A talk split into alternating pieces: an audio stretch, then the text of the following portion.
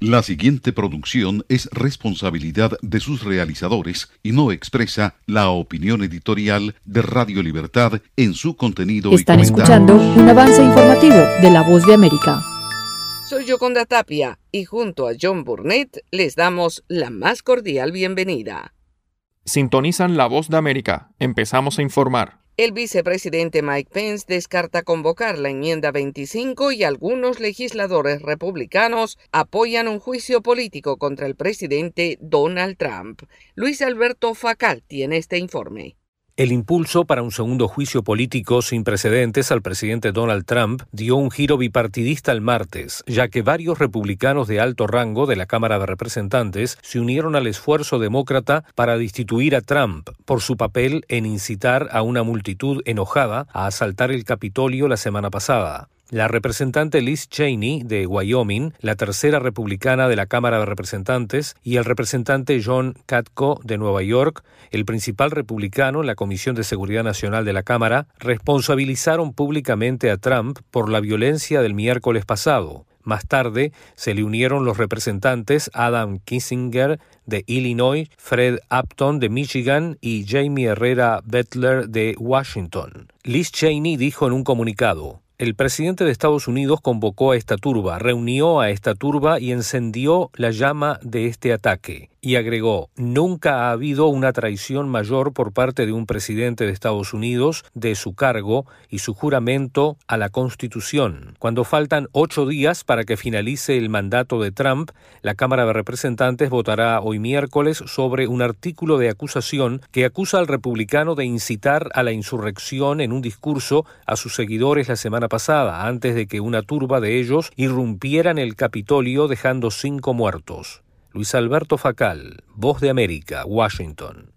El FBI lanzó una advertencia sobre planes de protestas armadas en los días previos a la toma de posesión del presidente electo Joe Biden en las capitales de los 50 estados y en Washington, D.C., la capital estadounidense, avivando temores sobre una mayor violencia tras los sucesos de la semana pasada en el Capitolio que dejaron el trágico saldo de cinco personas fallecidas. Un boletín interno del FBI advierte sobre protestas a nivel nacional que podrían comenzar tan pronto como a finales de esta semana y extenderse hasta la toma de posesión de Joe Biden el 20 de enero. Los investigadores creen que algunas de las personas son miembros de grupos extremistas. Frente a la amenaza, el secretario en funciones del Departamento de Seguridad Nacional, Ken Cuccinelli, ofreció el apoyo total al FBI, remarcando en una entrevista con la cadena Fox News. Compartimos inteligencia y ofrecemos recursos de una variedad de tipos, ya sea mano de obra o activos, dependiendo de dónde se encuentre y de las circunstancias. Queremos dejar en claro lo que está disponible para ellos para poder respaldarlos. El FBI había advertido el 29 de diciembre sobre el potencial de manifestantes armados apuntando a la legislatura y sostuvo que no se centró en protestas pacíficas, sino en aquellos que amenazan su seguridad y la seguridad de otros ciudadanos con violencia y destrucción de propiedad. Los disturbios en la capital de la nación provocaron varios arrestos y se ha suspendido al menos a dos policías del Capitolio, uno que se tomó un selfie con los manifestantes y otro que se puso una gorra de Make America Great Again, la consigna de la campaña de Donald Trump. Al menos una docena más están bajo investigación. Y el presidente Donald Trump visitó la frontera sur en Texas para ver el muro fronterizo a una semana del fin de su mandato. Tony Cano tiene los detalles. El presidente Donald Trump no asumió responsabilidad alguna por su participación en fomentar una violenta incursión en el Capitolio Federal la semana pasada, a pesar de sus comentarios en los que alentó a sus simpatizantes a marchar hacia el Congreso y de elogiarlos mientras se llevaba a cabo el asalto. La gente pensó que lo que dije era totalmente apropiado, señaló Trump. La vigésimo quinta enmienda no representa ningún riesgo para mí, pero atormentará a Joe Biden y al gobierno de Biden, dijo Trump, como dice la frase, ten cuidado con lo que deseas, agregó. El mandatario realizó los comentarios durante su primera aparición en público desde la irrupción en el Capitolio que se produjo mientras los legisladores realizaban el conteo de votos del colegio electoral que confirmaban la victoria del presidente electo Joe Biden. Trump llegó a Texas el martes para promover su campaña contra la inmigración ilegal. Era un intento de pulir su legado a ocho días de que concluya su mandato, mientras los los legisladores en el Congreso parecían dispuestos a someterlo a un juicio político esta semana por segunda ocasión. En Álamo, Texas, una ciudad en el Valle del Río Grande, cerca de la frontera con México y que es el sitio de la milla 450 del muro fronterizo que el gobierno de Trump está construyendo, el mandatario restó importancia a los llamados de demócratas a su gabinete para declararlo no apto para el cargo y destituirlo utilizando la vigésimo quinta enmienda. Tony Cano, Voz de América, Washington. Estados Unidos avanza hacia la siguiente fase en el plan de vacunación en el país. Judith Martín Rodríguez tiene el informe. El gobierno de Estados Unidos anunció el paso a la siguiente fase del plan de vacunaciones que se está llevando a cabo a través de la operación Warp Speed. El secretario de Salud y Servicios Humanos Alex Azar dio detalles de las nuevas pautas de distribución de las vacunas y anunció que la administración Trump liberaría todo el suministro de vacunas en lugar de mantener las segundas dosis. La primera fase del plan de inoculación incluía a personal sanitario de primera línea y a residentes y trabajadores de residencias de ancianos. Sobre el desarrollo de esta etapa actual, Azar dijo. Esta siguiente fase refleja la urgencia de la situación a la cual nos enfrentamos. Cada dosis de vacuna que está en un almacén en lugar de en el brazo de un paciente podría significar otra vida perdida o otra cama de hospital ocupada. Entre tanto, desde la Organización Mundial de la Salud surgió el alerta por la aparición de una nueva variante del COVID-19 en Japón y el director de la organización, Tedros Adhanom Ghebreyesus, advirtió. Cuanto más se propague el virus, mayor será la posibilidad de que se produzcan nuevas mutaciones. En particular, la transmisibilidad de algunas variantes del virus parece estar aumentando. Gebreyesus asegura que ello supondría un grave problema para los hospitales de las comunidades afectadas, puesto que llegarían al colapso absoluto de sus capacidades y servicios. Judy Martín Rodríguez, Voz de América. ¿Se ha preguntado cómo puede protegerse contra el coronavirus? Se lo contamos desde La Voz de América. Autoridades de salud recomiendan lavarse las manos con jabón y agua con frecuencia. También no se lleve las manos a la cara. Evite tocarse los ojos, nariz y boca con las manos sucias. Cubra su boca con el pliegue del codo al toser. Evite las multitudes y manténgase al menos un metro de distancia de otras personas, en especial si están contagiadas ya. Estas son las noticias. No coincide con la medida unilateral implementada por el gobierno de Estados Unidos. Que ya por precaución han recomendado no viajar a la zona estos son los corresponsales de La Voz de América. Giselle Jacome, Quito, Ecuador, Voz de América. Juan Ignacio González Prieto, Voz de América, Buenos Aires, Argentina. Álvaro Algarra, Voz de América, Caracas. Llevando siempre la información desde el lugar de los hechos. presidente! La economía de Uruguay lleva a 15 años. Fue designado con 94 votos de los 128 asambleístas que forman. Sara Pablo, Voz de América, Ciudad de México. Nerima del Reyes, Voz de América, San Salvador. La Voz de América, ofreciendo información de lo que sucede en Estados Unidos, América Latina y el mundo.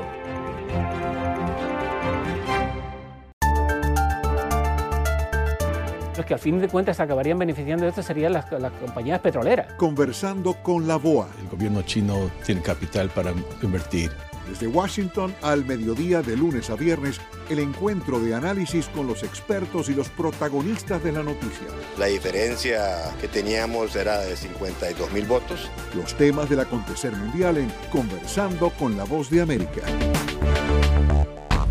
Y en este punto recorremos América Latina y sus noticias. En Venezuela denuncian la masacre de al menos 23 personas durante un operativo policial. El reporte con Carolina Alcalde. Marino Alvarado, coordinador de la Organización de Derechos Fundamentales Provea, denunció que al menos 23 personas fueron asesinadas el fin de semana por miembros de las Fuerzas de Acciones Especiales FAES, un cuerpo élite de la Policía Nacional Bolivariana, que la alta comisionada de la ONU para Derechos Humanos, Michelle Bachelet, pidió disolver ante diversos señalamientos de ejecuciones extrajudiciales. Alvarado cuestionó el silencio que las autoridades venezolanas han mantenido sobre el supuesto enfrentamiento entre bandas criminales y cuerpos de seguridad durante un operativo policial en la parroquia La Vega, una zona popular ubicada en el oeste de la capital Ya los familiares han empezado a denunciar cómo personas fueron detenidas y posteriormente ejecutadas del 2010 a agosto del 2020, más de 27 mil personas han sido asesinadas en Venezuela por cuerpos policiales y militares. ¿Y dónde está la voz del defensor del pueblo? ¿Dónde está la denuncia de Alfredo Ruiz frente a esta grave violación de derechos humanos? Lo exhortamos a que le explique al país qué fue lo que pasó. Al respecto, el presidente interino Juan Guaidó aseguró en su cuenta en Twitter que el país sufre los efectos de que el régimen haya armado a bandas criminales para someter a los ciudadanos. En tanto, la Comisión Interamericana de Derechos Humanos se pronunció instando al Estado a investigar las muertes y reiteró la recomendación de disolver las FAES, grupo al que públicamente y en varias ocasiones el presidente del gobierno en disputa, Nicolás Maduro, ha manifestado respaldo. De acuerdo al Observatorio Venezolano de Violencia, desde 2016 han evidenciado un aumento sostenido de la letalidad policial en relación a las muertes provocadas por delincuentes. Según su informe anual, se registraron al menos 11.891 muertes violentas, ubicando a Venezuela como el país de América Latina donde se registran más muertes violentas. Carolina Alcalde, Voz de América, Caracas. El discurso del presidente Daniel Ortega provoca diversas reacciones y entre ellas se destaca su menosprecio al proceso electoral y el dar por sentada su permanencia en el poder. Daliano Ocaña tiene el reporte. Las reacciones al esperado primer discurso del año del presidente Daniel Ortega en Nicaragua no se han hecho esperar y luego de que el mandatario ofreciera a la empresa privada del país un acuerdo nacional tras las elecciones generales de noviembre, analistas políticos consultados por La Voz de América consideran que el presidente está menospreciando el proceso electoral, dando por sentada su permanencia en el poder. Oscar René Vargas, quien fue cofundador del Frente Sandinista y en su momento salvó la vida de Ortega de un operativo de la Guardia de Somoza, dijo a La Voz de América que el ex guerrillero pretende permanecer en la presidencia del país y sostenerse con el mismo modelo de diálogo y consenso con la empresa privada. Dando por hecho su reelección, es decir, está proponiendo nuevamente la estrategia de la relación capital-privado gobierno. Mientras los opositores políticos mostraron su descontento con el discurso, apuntando a que no aporta elementos significativos para resolver la crisis de credibilidad del Consejo Supremo Electoral y por el contrario se encamina a un posible robo de las elecciones. Juan Sebastián Chamorro, integrante de la Alianza Cívica, argumentó. Tiene el objetivo realmente de desmotivar o crear la impresión de que se las quiere robar. En tanto, en las calles de Managua las reacciones son encontradas. José Morales, integrante de la Juventud Sandinista, del barrio Camilo Ortega mostró su apoyo a las propuestas presidenciales. Pues yo creo que la otra parte de la ponerse de acuerdo con el comandante ya para llegar a un acuerdo y... El presidente Ortega prometió reformas electorales hasta el mes de mayo y los analistas advierten que el país está frente a uno de los procesos electorales más complicados de su historia. Daliano Caña, Voz de América, Nicaragua. Y en Colombia, mientras el gobierno reitera que la vacunación inicia en febrero, varias ciudades endurecen restricciones por aumento en contagios y la ocupación de unidades de cuidado intensivo. Manuel Arias Naranjo en el informe. Con una ocupación de las unidades de cuidados intensivos en Bogotá cercana al 92%, cifra similar a la de ciudades como Medellín y Cali, Colombia se enfrenta a un segundo pico de la pandemia de COVID-19, lo que ha obligado al gobierno nacional y a las autoridades locales a endurecer las restricciones en busca de enfrentar la alta tasa de contagios con el virus, producto de las festividades decembrinas. En Bogotá rige la cuarentena estricta para seis localidades, el pico y cédula y el toque de queda, como explica la alcaldesa Claudia López. Vamos a poder salir de día, pero a las 8 de la noche todo Bogotá debe volver a su casa. Mientras medidas similares se implementan en otras regiones del país, el presidente Iván Duque reiteró que el gobierno tiene adelantados acuerdos con los laboratorios Pfizer y AstraZeneca, así como con el mecanismo COVAX para garantizar 29 millones de vacunas e iniciar la vacunación en febrero. Nosotros tenemos hoy garantizados 29 millones de vacunas para 29 millones de colombianos. Estaremos cerrando contratos en los próximos días y estaremos empezando en el mes de febrero un proceso de vacunación en Colombia. Duque aclaró que el proceso de vacunación incluye a cerca de 800 mil migrantes venezolanos que hoy están regularizados en Colombia. Sin embargo, explicó que los migrantes irregulares, estimados en más de 1.200.000, no podrán acceder a la vacuna por la dificultad para caracterizar a esta población. Manuel Arias Naranjo, Voz de América, Colombia y Ecuador confirma variante del COVID-19 del Reino Unido mientras se alista a recibir la vacuna de Pfizer BioNTech a partir de la próxima semana. Giselle Jacome informa desde Quito. En Ecuador, los centros de atención médica de emergencia están al tope. Ahora llegan familias enteras que necesitan ayuda. Viviana Chávez, coordinadora del Centro Temporal de Atención Bicentenario en Quito, comenta. Hay familias enteras que vienen, cinco o seis personas vienen, la abuelita, vienen los padres, vienen los hijos, y todos son ingresados. Con un aumento de casos positivos de 1.200 cada 24 horas, la llegada de la vacuna de Pfizer se espera a partir del 18 de este mes. El aeropuerto Mariscal Sucre en Quito tiene lista la logística al 100% para respetar los protocolos de recepción y almacenaje. Luis Galárraga es gerente de comunicación de la entidad Keyport encargada del aeropuerto.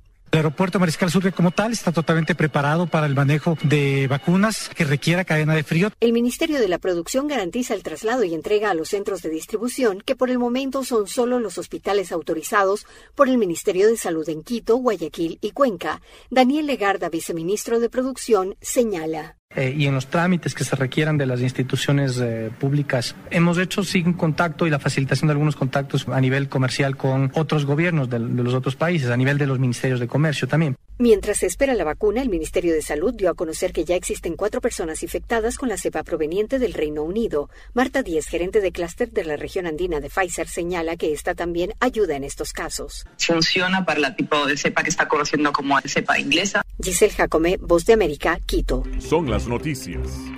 A tempranas horas de la mañana, acompañado por sus aliados políticos, el presidente... No coincide con la medida unilateral implementada por el gobierno de Estados Unidos. Que ya por precaución han recomendado no viajar a la zona estos son los corresponsales de La Voz de América. Álvaro Algarra, Voz de América, Caracas. Giselle Jacome, Quito, Ecuador, Voz de América. Juan Ignacio González Prieto, Voz de América, Buenos Aires, Argentina. Llevando siempre la información desde el lugar de los hechos. La economía de Uruguay lleva 15 años de crecimiento ininterrumpido. Fue designado con 94 votos de los 128 asambleístas que forman. Sara Pablo, Voz de América, Ciudad de México. Nerima del Reyes, Voz de América, San Salvador. La Voz de América ofreciendo información de lo que sucede en Estados Unidos, América Latina y el mundo.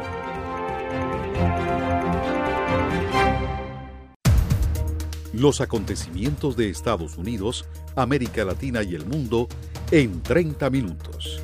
Con corresponsales en varios puntos del país. El Mundo al Día se emite desde nuestros estudios en Washington a través de nuestras afiliadas en la región latinoamericana con la información balanceada de lo que sucede en Estados Unidos y el mundo. Los espero de lunes a viernes a través de La Voz de América.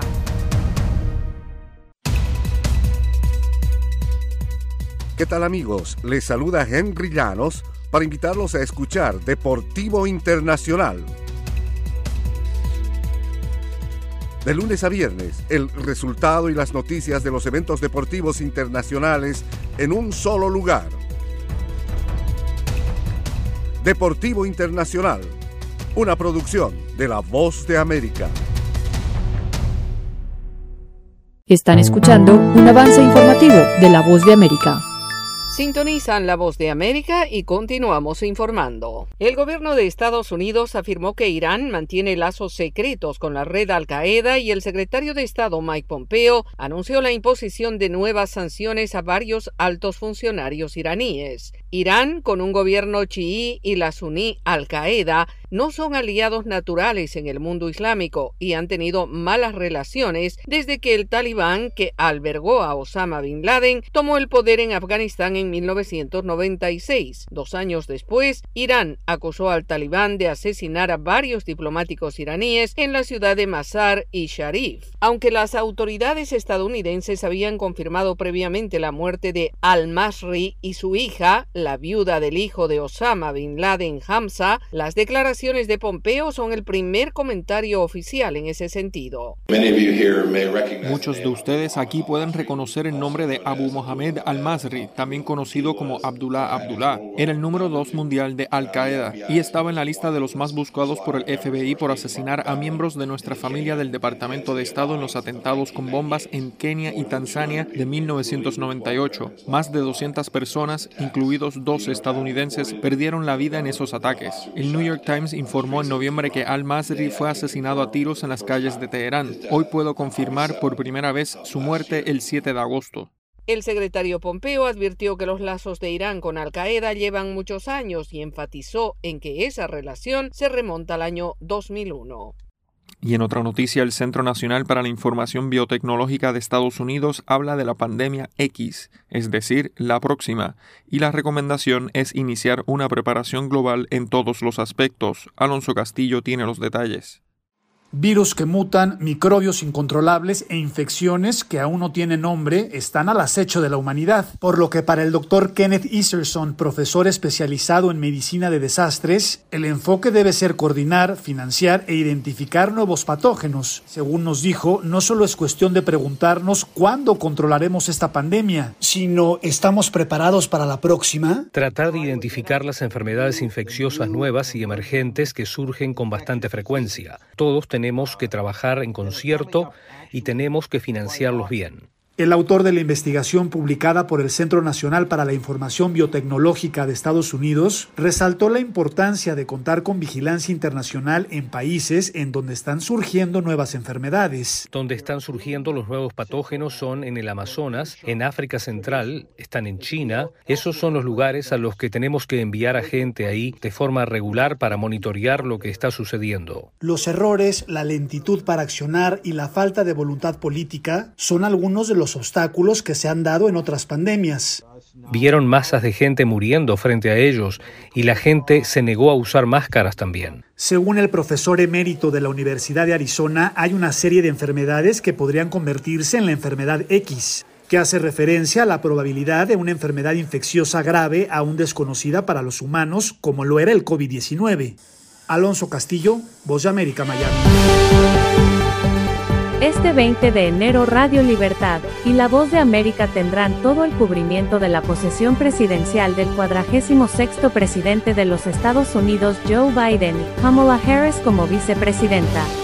Sintonice el diario hablado de Radio Libertad a las 6 de la mañana y a las 12 del mediodía.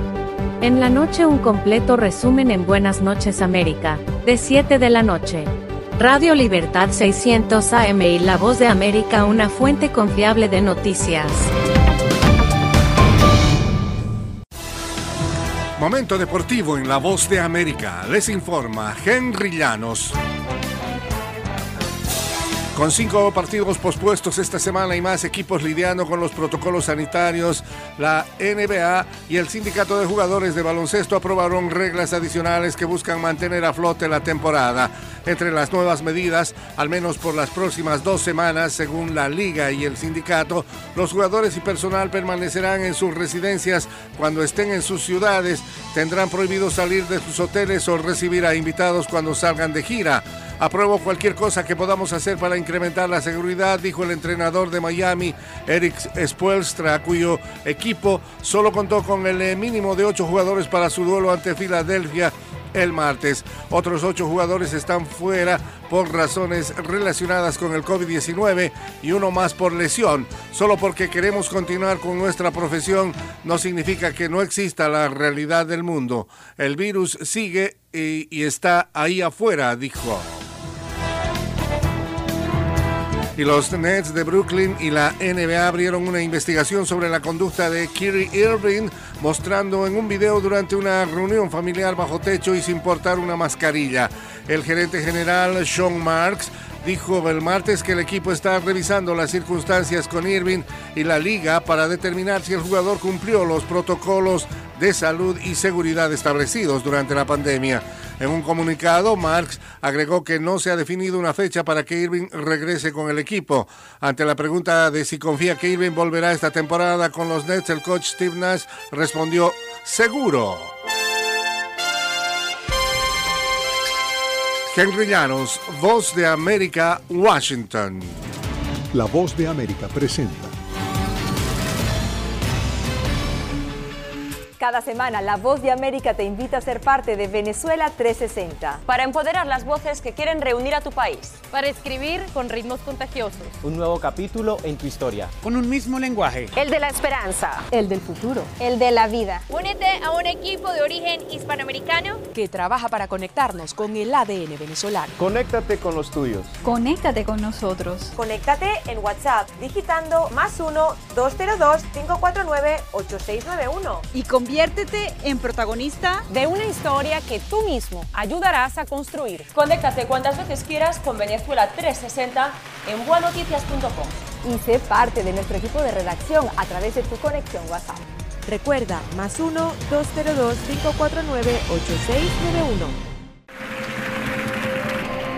And the Oscar goes to... Acompáñenos de lunes a viernes con las noticias del mundo del entretenimiento. Lo mejor del cine. So, Skrulls are the bad guys. Los estrenos de Hollywood. I've never seen anything like this. Who am I? She's the last of her kind. So I'm 300 years old. Alita, you are. You have the most advanced weapon ever. Lo mejor en música. Las noticias del espectáculo. Lady Gaga declaró al diario The New York Times que se- el actor Alex Bowen dijo el miércoles que se inscribirá en un curso para- de lunes a viernes. El mundo del entretenimiento llega a ustedes desde los estudios de La Voz de América en Washington.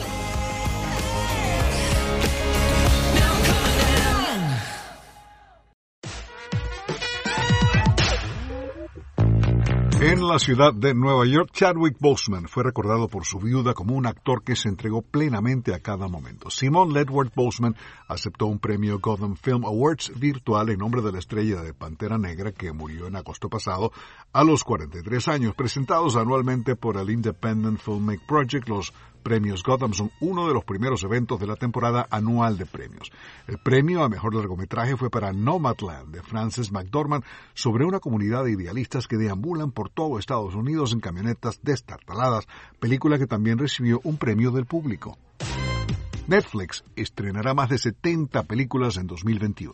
La lista incluye Red Notice, protagonizada por Ryan Reynolds, Gal Gadot y Dwayne Johnson, y la película sobre zombies Army of the Dead del director Zack Snyder, y comedias como Don't Look Up con Leo DiCaprio, Jennifer Lawrence, Timothée Chalamet, Tyler Perry y Meryl Streep. Otros títulos incluyen el musical Tic Tic Boom, dirigido por Lin-Manuel Miranda. Damos un vistazo al baúl de los recuerdos en enero de 1998. Elton John cumple 15 semanas en el número uno de la Hot 100 con Candle in the Wind 1997, un tributo a la princesa Diana. El tema se convirtió en el segundo sencillo más vendido de todos los tiempos después de White Christmas de Bing Crosby. Candle in the Wind fue escrita originalmente para el álbum de 1973 Goodbye Yellow Brick Road como un título a Marilyn Monroe, cuyo nombre real era Norma Jean. La letra de Bernie Taupin fue reescrita para la princesa Diana, amiga personal de Elton John. John recibió el Kennedy Center Honors en 2004. Enero 1980, Donna Summer alcanza el número uno en la lista Billboard 200 con su doble álbum, o álbum doble, quiero decir, On the Radio, Greatest Hits, Volumes 1 y 2. El álbum contiene 16 pistas, incluyendo On the Radio y No More Tears, Enough is Enough, un dúo con Barbara Streisand que llegó al número uno. El álbum también incluye versiones un poco más cortas, abreviadas de Love to Love You Baby, I Feel Love, Last Dance, MacArthur Park, Hot Stuff y Bad Girls. El sencillo On the Radio alcanzó el puesto número 5 en las 100 calientes y el número 8 en la Billboard Disco, la lista Billboard Disco. Es todo por el momento. Alejandro Escalona, voz de América, Washington.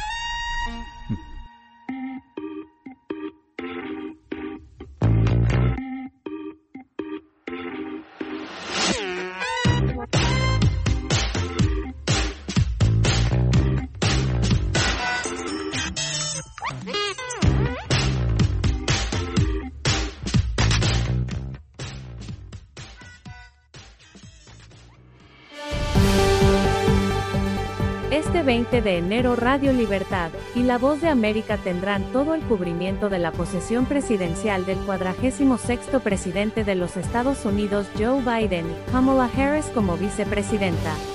Sintonice el diario hablado de Radio Libertad a las 6 de la mañana y a las 12 del mediodía. En la noche un completo resumen en Buenas noches América, de 7 de la noche. Radio Libertad 600 AM y La Voz de América, una fuente confiable de noticias. Desde La Voz de América en Washington les saluda Sofía Pisani, invitándolos a escuchar las noticias internacionales a través de Radio Libertad 600 AM. El enlace internacional de La Voz de América, sintonícelo de lunes a domingo desde las 7 de la noche, hora de Colombia, 8 de la noche, hora de Venezuela. Origina Radio Libertad 600 AM en Barranquilla. Escúchenlo en la web por cadena radial lalibertad.com.co y redradial.co. Una producción de La Voz de América.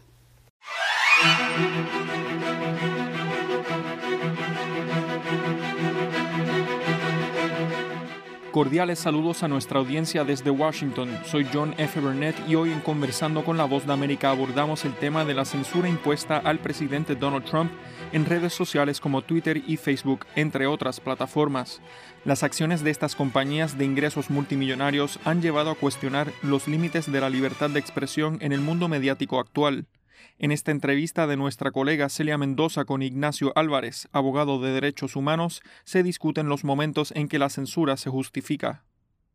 Bueno, a ver, hay un principio general, ¿verdad?, de que existe la libertad de expresión y también existen algunas limitaciones permitidas a la libertad de expresión. Justamente una de las limitaciones permitidas es cuando se incita a una violencia inmediata que pueda causar daño a las personas. Entonces, en ese caso, se puede hacer la censura previa, en un caso muy, muy excepcional. De manera que cuando hay un llamado, insisto, a la, violencia, está permitido censurar, en definitiva. Ahora bien, este, este fenómeno de las redes sociales, y del impacto y del poder que tienen es, si se quiere, relativamente nuevo, ¿no? Y cada vez más porque cuando todas estas convenciones y todas estas teorías se, se, crearon, se estaba pensando más en los medios de comunicación tradicionales, como la radio, como la televisión, de, ese, de esa naturaleza, digamos. Ahora es totalmente diferente porque, bueno, una sola persona le puede llegar a 80, 100 millones de, de, de seguidores en Twitter, por ejemplo,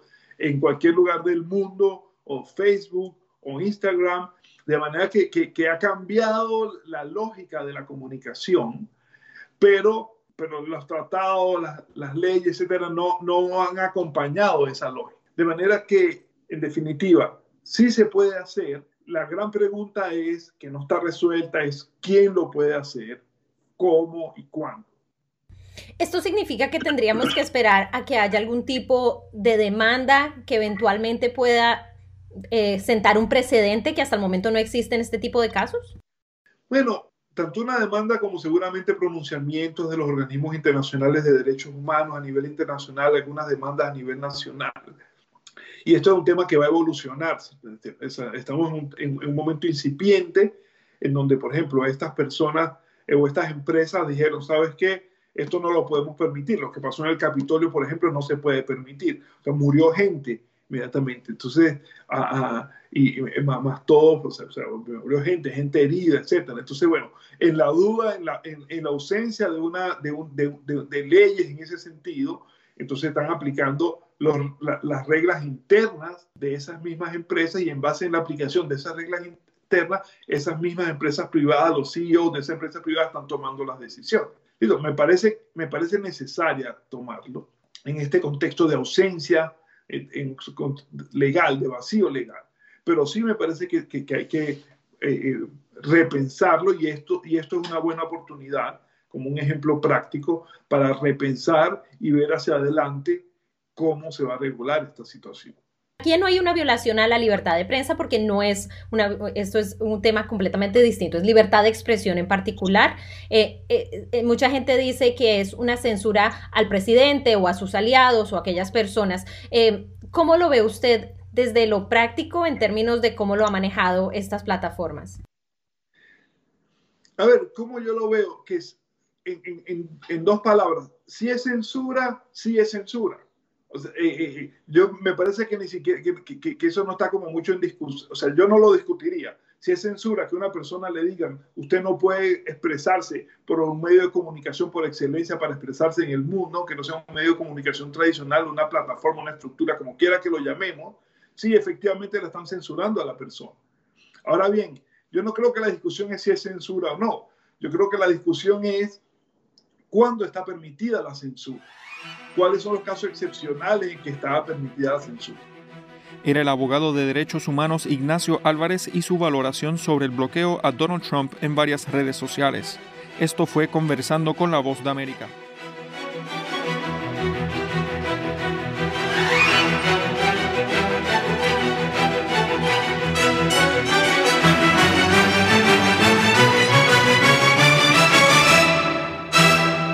Escuchan la voz de América conectando a Washington con Colombia, Venezuela y el mundo a través de Radio Libertad 600 AM.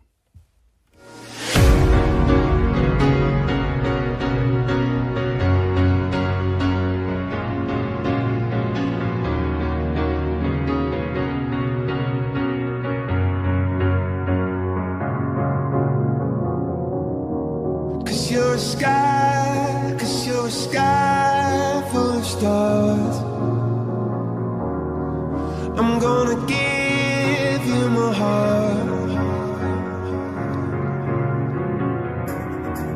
Cause you're a sky,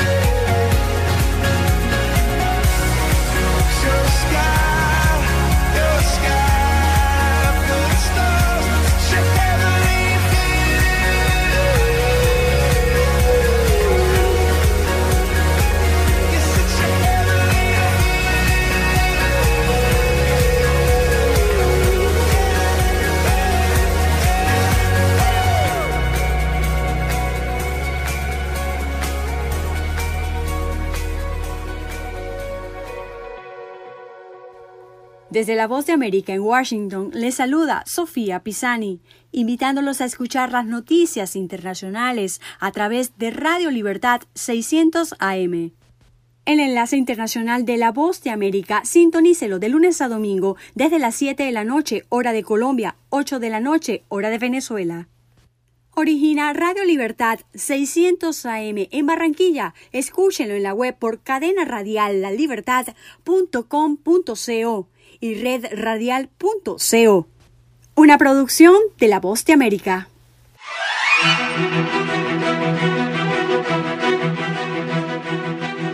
Cordiales saludos a nuestra audiencia desde Washington. Soy Yoconda Tapia y hoy en Conversando con la Voz de América abordamos el tema de las relaciones bilaterales entre Estados Unidos y México a partir del cambio de gobierno en nuestro país. La administración del presidente Andrés Manuel López Obrador fue una de las últimas en extender sus felicitaciones a Joe Biden porque decidió esperar los resultados confirmados por el colegio electoral. Y en este marco, nuestra corresponsal en México, Sara Pablo, entrevista a Mauricio Mechulán, internacionalista de la Universidad Iberoamericana. Definitivamente se han venido complicando las cosas entre las dos administraciones, vamos a ponerlo así.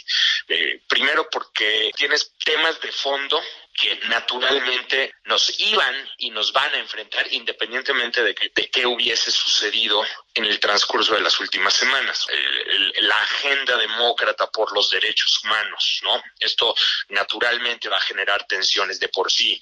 O, por ejemplo, el papel que pueda jugar México en el Consejo de Seguridad de Naciones Unidas, el empuje de parte del Partido Demócrata y sobre todo el ala más progresista que está jugando un peso importante en el Congreso respecto de, por ejemplo, la reforma laboral y respetar ciertas normas laborales mínimas o ecológicas. Son factores que de por sí tienden a generar tensiones la propia agenda de seguridad. Entonces, eso está ahí. Pero ahora hay que añadir otros elementos que sí son más de coyuntura. El primero de ellos, sin lugar a dudas, es la decisión de López Obrador y equipo de haber, como no sé, privilegiado sus lazos con Trump durante y después de la campaña electoral. Esto ya fue señalado desde el mismo momento en que López Obrador hizo su visita oficial a Estados Unidos. El no haber hecho una deferencia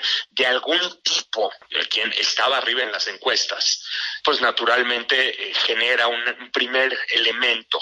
Segundo elemento, pues una vez ocurridas las elecciones, el hecho de que López Obrador no haya felicitado como lo hizo la mayor parte de mandatarios y mandatarias en el mundo. Entonces, estos son señales que sí son tomadas. Y luego, por supuesto, tienes que añadir a todo lo que digo el tema Cienfuegos, porque el tema Cienfuegos está operando de forma negativa en la relación, porque la decisión del gobierno es eh, restringir la cooperación en materia de seguridad por distintas eh, medidas, distintas vías. Toda esta combinación de factores hace que pues, no vayamos a tener la relación más cálida. Por lo menos no es lo que se está esperando. A pesar de todo lo que estoy diciendo, la relación entre México y Estados Unidos es fluida, es dinámica. Ahora bien, el presidente López Obrador anunció que el hasta hoy secretario de Educación Pública, Esteban Moctezuma, será el próximo embajador en Estados Unidos. Hay algunos señalamientos y preocupaciones de que no tiene experiencia diplomática. Creo que un poco comparto esa preocupación. Creo que Esteban Moctezuma es un político hábil y ha tenido un buen desempeño en ciertos aspectos, en ciertas cosas, pero no tiene eh, el perfil de política exterior requerido para conducir una relación tan compleja. Sí tiene, eso sí, el respaldo del presidente y, y va a tener de alguna forma pues, un contacto constante con lo que López Obrador vaya a querer hacer. Pero sí comparto esa preocupación. Tenemos afortunadamente un extraordinario servicio de carrera, exterior de carrera. Ojalá que realmente el equipo ayude a cubrir todo eso para justamente porque, bueno, el objetivo es que realmente hay una relación fluida, una relación de trabajo, una relación adecuada, o sea, es el beneficio de ambos países. O sea, México y Estados Unidos son interdependientes en muchos sentidos. El interés común es que la relación fluya y que las tensiones que pueden haberse generado en estos días, pues se vayan limando paulatinamente para sacar adelante un provecho y beneficio. Biden es el presidente electo de Estados Unidos. Esto es, y hay que trabajar con él por lo pronto los próximos cuatro años y con todo su equipo. Es lo que hay que hacer para el beneficio de México. Era Mauricio Mechulán, internacionalista de la Universidad Iberoamericana, analizando el futuro de las relaciones de México con el nuevo gobierno de Estados Unidos. Hasta aquí, conversando con la voz de América.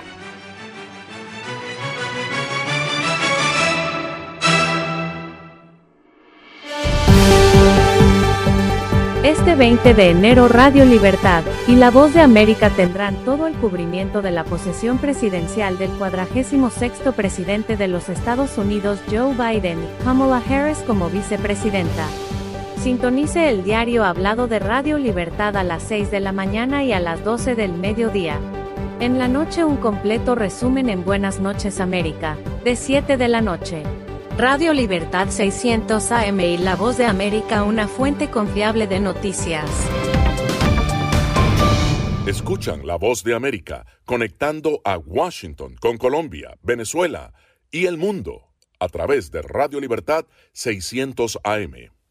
El presidente Donald Trump no asumió responsabilidad alguna por su participación en fomentar una violenta incursión en el Capitolio Federal la semana pasada, a pesar de sus comentarios en los que alentó a sus simpatizantes a marchar hacia el Congreso y de elogiarlos mientras se llevaba a cabo el asalto.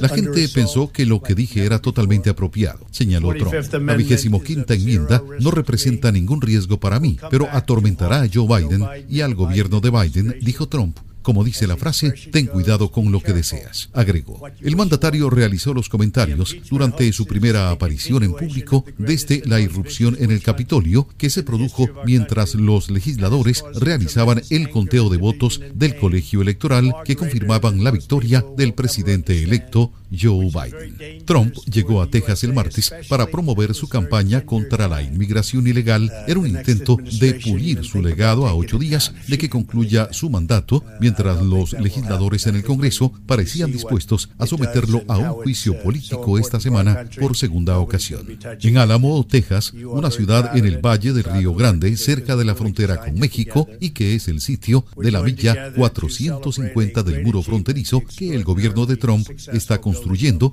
el mandatario restó importancia a los llamados de demócratas a su gabinete para declararlo no apto para el cargo y destituirlo utilizando la vigésima quinta enmienda.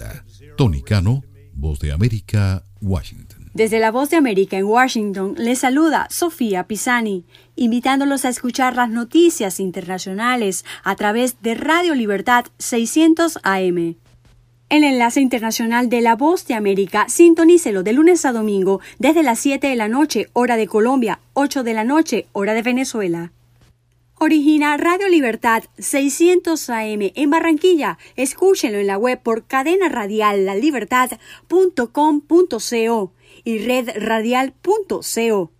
Una producción de La Voz de América.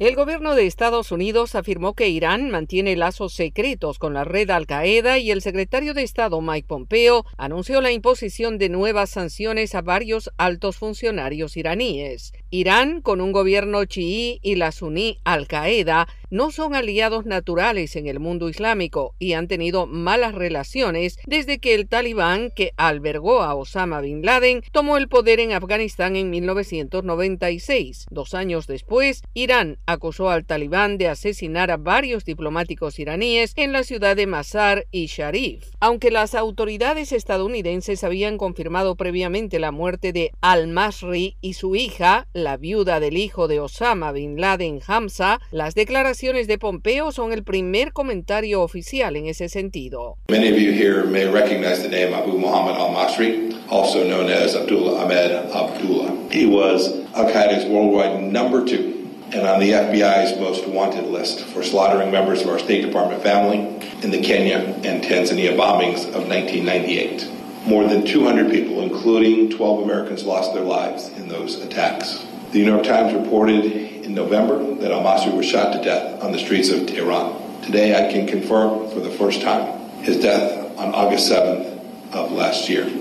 El secretario Pompeo advirtió que los lazos de Irán con Al Qaeda llevan muchos años y enfatizó en que esa relación se remonta al año 2001.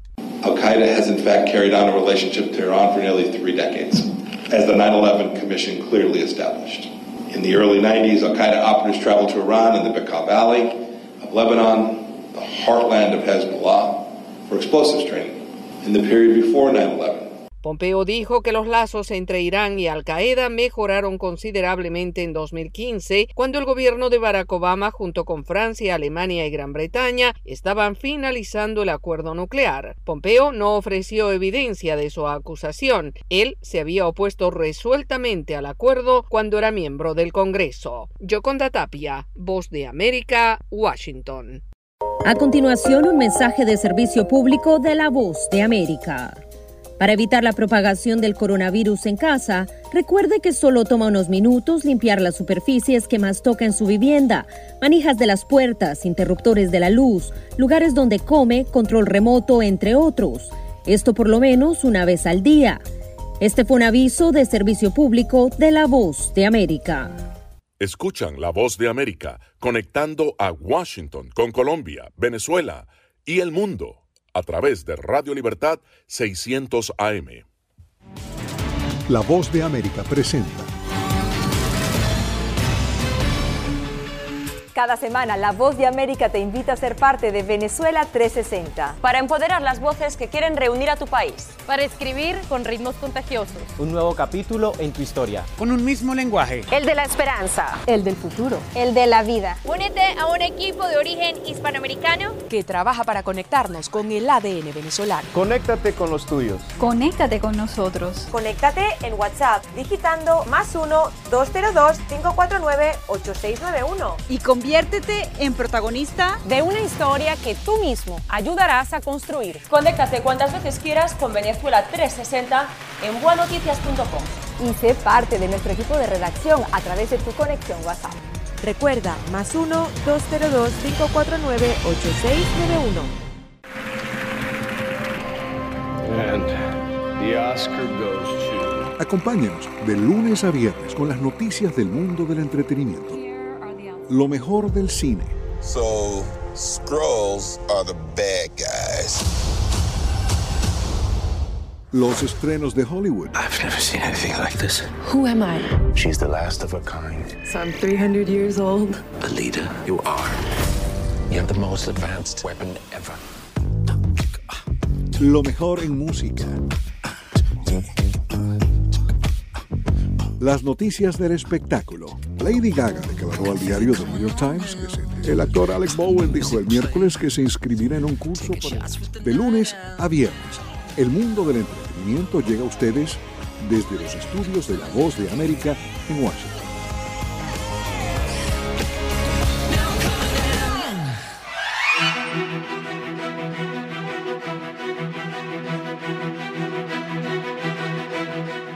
Cordiales saludos a nuestra audiencia desde Washington. Soy John F. Burnett y hoy en Conversando con la Voz de América abordamos el tema de la censura impuesta al presidente Donald Trump en redes sociales como Twitter y Facebook, entre otras plataformas. Las acciones de estas compañías de ingresos multimillonarios han llevado a cuestionar los límites de la libertad de expresión en el mundo mediático actual. En esta entrevista de nuestra colega Celia Mendoza con Ignacio Álvarez, abogado de derechos humanos, se discuten los momentos en que la censura se justifica. Bueno, a ver, hay un principio general, ¿verdad?, de que existe la libertad de expresión y también existen algunas limitaciones permitidas a la libertad de expresión. Justamente una de las limitaciones permitidas es cuando se incita a una violencia inmediata que pueda causar daño a las personas. Entonces, en ese caso, se puede hacer la censura previa, en un caso muy, muy excepcional. De manera que cuando hay un llamado, insisto, a la, violencia, está permitido censurar, en definitiva. Ahora bien, este, este fenómeno de las redes sociales, del impacto y del poder que tienen, es, si se quiere, relativamente nuevo, ¿no? Y cada vez más porque cuando todas estas convenciones y todas estas teorías se, se, crearon, se estaba pensando más en los medios de comunicación tradicionales, como la radio, como la televisión, de, ese, de esa naturaleza, digamos. Ahora es totalmente diferente porque, bueno, una sola persona le puede llegar a 80, 100 millones de, de, de seguidores en Twitter, por ejemplo, en cualquier lugar del mundo, o Facebook, o Instagram, de manera que, que, ha cambiado la lógica de la comunicación, pero, pero los tratados, las, las leyes, etcétera, no, no han acompañado esa lógica. De manera que, en definitiva, sí se puede hacer, la gran pregunta es, que no está resuelta, es quién lo puede hacer, cómo y cuándo. Esto significa que tendríamos que esperar a que haya algún tipo de demanda que eventualmente pueda eh, sentar un precedente que hasta el momento no existe en este tipo de casos. Bueno, tanto una demanda como seguramente pronunciamientos de los organismos internacionales de derechos humanos a nivel internacional, algunas demandas a nivel nacional. Y esto es un tema que va a evolucionar. Estamos en un, momento incipiente en donde, por ejemplo, estas personas o estas empresas dijeron, ¿sabes qué? Esto no lo podemos permitir. Lo que pasó en el Capitolio, por ejemplo, no se puede permitir. O sea, murió gente inmediatamente. Entonces, y, más, todo, pues, o sea, murió gente, gente herida, etcétera. Entonces, bueno, en la duda, en la, en, la ausencia de, una, de, de, leyes en ese sentido, entonces están aplicando las reglas internas de esas mismas empresas y en base en la aplicación de esas reglas internas, esas mismas empresas privadas, los CEOs de esas empresas privadas están tomando las decisiones. Me parece, me parece necesaria tomarlo en este contexto de ausencia legal, de vacío legal. Pero sí me parece que, que, hay que eh, eh, repensarlo y esto, y esto es una buena oportunidad como un ejemplo práctico para repensar y ver hacia adelante cómo se va a regular esta situación. Aquí no hay una violación a la libertad de prensa porque no es una, esto es un tema completamente distinto, es libertad de expresión en particular. Eh, eh, eh, mucha gente dice que es una censura al presidente o a sus aliados o a aquellas personas. ¿Cómo lo ve usted desde lo práctico en términos de cómo lo ha manejado estas plataformas? A ver, ¿cómo yo lo veo? Que es en, en dos palabras, si es censura, sí es censura eh, eh, eh, yo me parece que ni siquiera que, eso no está como mucho en discusión. O sea, yo no lo discutiría. Si es censura que una persona le digan, usted no puede expresarse por un medio de comunicación por excelencia para expresarse en el mundo, que no sea un medio de comunicación tradicional, una plataforma, una estructura, como quiera que lo llamemos, sí, efectivamente le están censurando a la persona. Ahora bien, yo no creo que la discusión es si es censura o no. Yo creo que la discusión es cuándo está permitida la censura cuáles son los casos excepcionales en que estaba permitida la censura. Era el abogado de derechos humanos Ignacio Álvarez y su valoración sobre el bloqueo a Donald Trump en varias redes sociales. Esto fue conversando con la voz de América.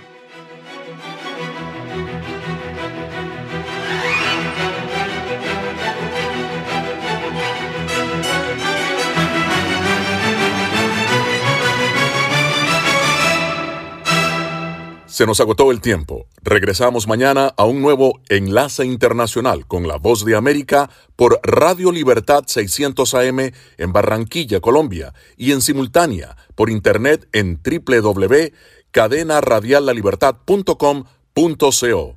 Gracias por su sintonía.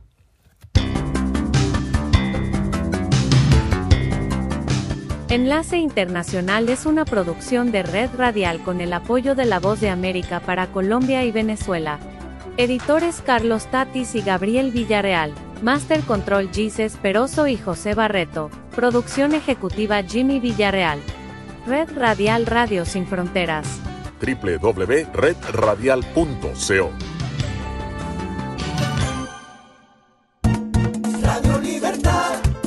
Radio Libertad 600 AM en Colombia.